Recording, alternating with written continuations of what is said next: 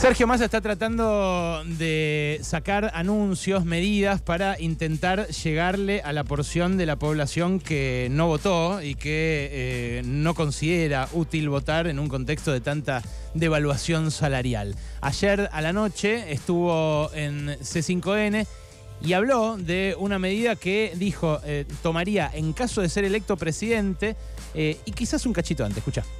Un laburante por ahora paga impuesto a las ganancias. Y digo por ahora porque si soy presidente no van a pagar impuesto a las ganancias los trabajadores. Ahora, y yo no soy como Macri porque ya lo vengo bajando, ¿eh? arrancamos con 2.4, lo planteé desde el Congreso, lo volví a plantear desde el Ejecutivo y dentro de poquito voy a mandar una ley con el tema ganancias. Ahora, a mí lo que me parece es que... Saca ganancias si es presidente, acaba de decir, ¿eh? Sí, o por ahí antes. ¡Epa! ¡Epa! O por ahí Esto- antes. O por ahí antes. Ahora, lo que digo es, ¿por qué no comparamos cuánto le cobran al laburante mientras directores de compañía no pagan impuestos a las ganancias? Por exenciones que tienen desde el punto de vista tributario. Bueno, acá eh, Sergio Massa eh, vuelve sobre un clásico, ¿no? Eh, históricamente él, cuando era diputado, cuando era presidente de la Cámara de Diputados, antes cuando era jefe de gabinete, siempre le gustó anunciar un alivio para los trabajadores que pagan ganancias. Claro, esto en general es celebrado por los gremios. últimamente viene corriendo el tope a partir del cual se paga ganancias porque, bueno, eh, los sueldos van aumentando tratando de seguir a la inflación y ese eh, tope de sueldos no imponibles o el piso para el, el sueldo que paga, véanlo como quieran, eh, es necesario correrlo todo el tiempo. Ahora, el impuesto a las ganancias en realidad es un impuesto progresivo. Es un impuesto que grava más a los que más ganan. Es un impuesto directo que eh, para los tributaristas, los economistas eh, que se especializan en impuestos, eh, siempre son mejores. ¿Por qué? Bueno, porque van a imponerle una alícuota como impuesto a alguien en función de lo que percibe como ingreso o de lo que tiene como patrimonio. Y no intentan cobrárselo metido adentro de un producto que se consume. Estos son los impuestos indirectos. Entonces, esos impuestos, por lo general, eh, son más regresivos. El caso del IVA es el caso paradigmático o el caso de ingresos brutos, que paga por igual un desocupado, un pobre y un multimillonario. Bueno, eh, los impuestos directos que van a grabar eh, directamente en función del ingreso o del patrimonio son siempre más justos.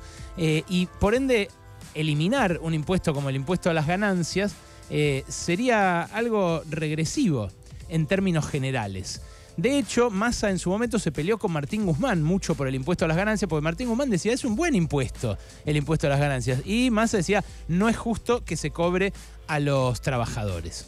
Ahora, hay algo en lo que tiene razón Massa, eh, y me parece a mí que por eso es justo eh, intentar desgravar en este momento eh, el impuesto a las ganancias para mm, la mayoría de los trabajadores. Yo diría, hay un sector de gerentes, de, de managers, de, directores que, que necesariamente sí tiene que tributar más porcentualmente de lo que tributa alguien de bajos ingresos.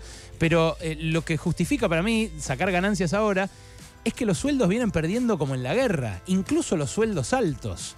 El primer gremio que salió a saludar este anuncio de masa es el de los bancarios. Claro, los bancarios en muchos casos pagan ganancias eh, porque ganan arriba del tope. Hoy el tope es 700 lucas eh, brutos, o sea, eh, unas 550 netas de bolsillo. Eh, claro, hay muchos bancarios que sin ser gerentes ganan más que eso. Entonces pagan impuestos a las ganancias. Y hay otro problema, que es que el laburante va al toque a la categoría mm, que tributa más alícuota, más porcentaje. Entonces la alícuota promedio de los laburantes que hoy pagan ganancias es 33% de lo que exceda el mínimo no imponible. En cambio, un accionista de una empresa o un director de una empresa que saca ganancias de lo que esa empresa generó, paga en promedio un 3% por encima del imponible.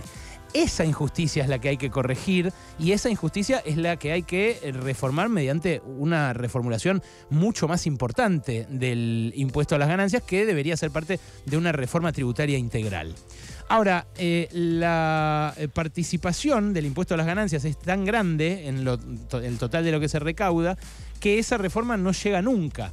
Y en realidad viene desfasándose desde el primer gobierno de Cristina Kirchner, la tabla de, alícuotas, y en parte se desfasó por lo que hizo Massa cuando era todavía parte de ese gobierno y lo que propició cuando era oposición, porque él, uno de los caballitos de batalla que tenía como oposición al final del kirchnerismo, cuando Moyano le hacía paros por ganancias a Cristina, era bajen el impuesto a las ganancias, el salario no es ganancia.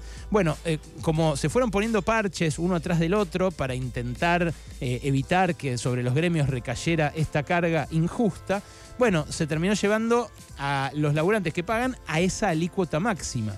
Y lo que nunca se retocó fueron las alícuotas de las empresas, que ahora encima pueden hacer ajuste por inflación en sus balances y pueden también computar los quebrantos de años pasados, años como los del macrismo, por ejemplo, que tuvo 3 de 4 en los cuales las ventas cayeron, la economía cayó, la actividad se resintió, agarran, computan ese quebranto a cuenta de lo que deberían pagar hoy de impuesto a las ganancias. Eh, el global de ganancias sobre la recaudación es algo que eh, está en línea con los países desarrollados en Argentina.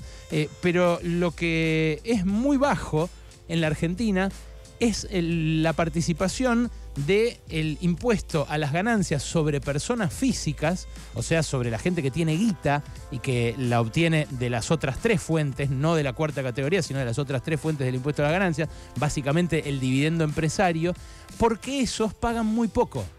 Mirá, eh, en Argentina lo que se cobra de impuesto a las ganancias a las personas físicas solo representa el 7% de la estructura tributaria. En la OCDE, en los países ricos, es un 24%. Cuando vos tomás el total de ganancias, ahí ves que está en línea, que es más o menos parecido. Pero ¿por qué? Y bueno, porque recae mucho el peso de ganancias sobre las empresas en tanto empresas y sobre los laburantes que más ganan en tanto laburantes.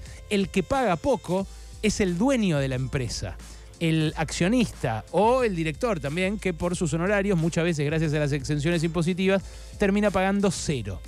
Hay empresas que además por lo de los quebrantos y, todo lo que pueden computar como exenciones, también pagan cero ganancias. Mil empresas más o menos, me dicen en la FIP, imputaron cero pesos de impuesto a las ganancias en el último ejercicio. Eh, esto es algo que también pasa en Estados Unidos, por ejemplo, y por lo cual Biden patalea cada rato. Eh, pero se va a corregir, me parece a mí, con una reforma impositiva mucho más audaz que la que ahora en campaña se podría llegar a hacer. Lo dicho, eh, Massa tiene una predilección especial por este tema como caballito de batalla, como argumento electoral. Eh, pero eh, es más complejo el asunto, como diría un sociólogo. Eh, lo que propuso ayer a la noche a mí me parece que va en la dirección correcta. En tanto, le devuelve un cachito de lo que le sacaron a una parte de los trabajadores, a los que más ganan estaría bueno que también a los que menos ganan, a los que ganan el salario promedio, a los que ganan 250 lucas, a los que ganan menos, a los que están monotributeando, precarizados, eh, bajo fraude laboral, porque los obligan a facturar y les disfrazan la relación laboral, que a ellos también les llegue algo de alivio. Porque para ellos sí, claramente el salario no es ganancia. Pasaron cosas. Cosas. Hasta las 16 con Alejandro Berkovich.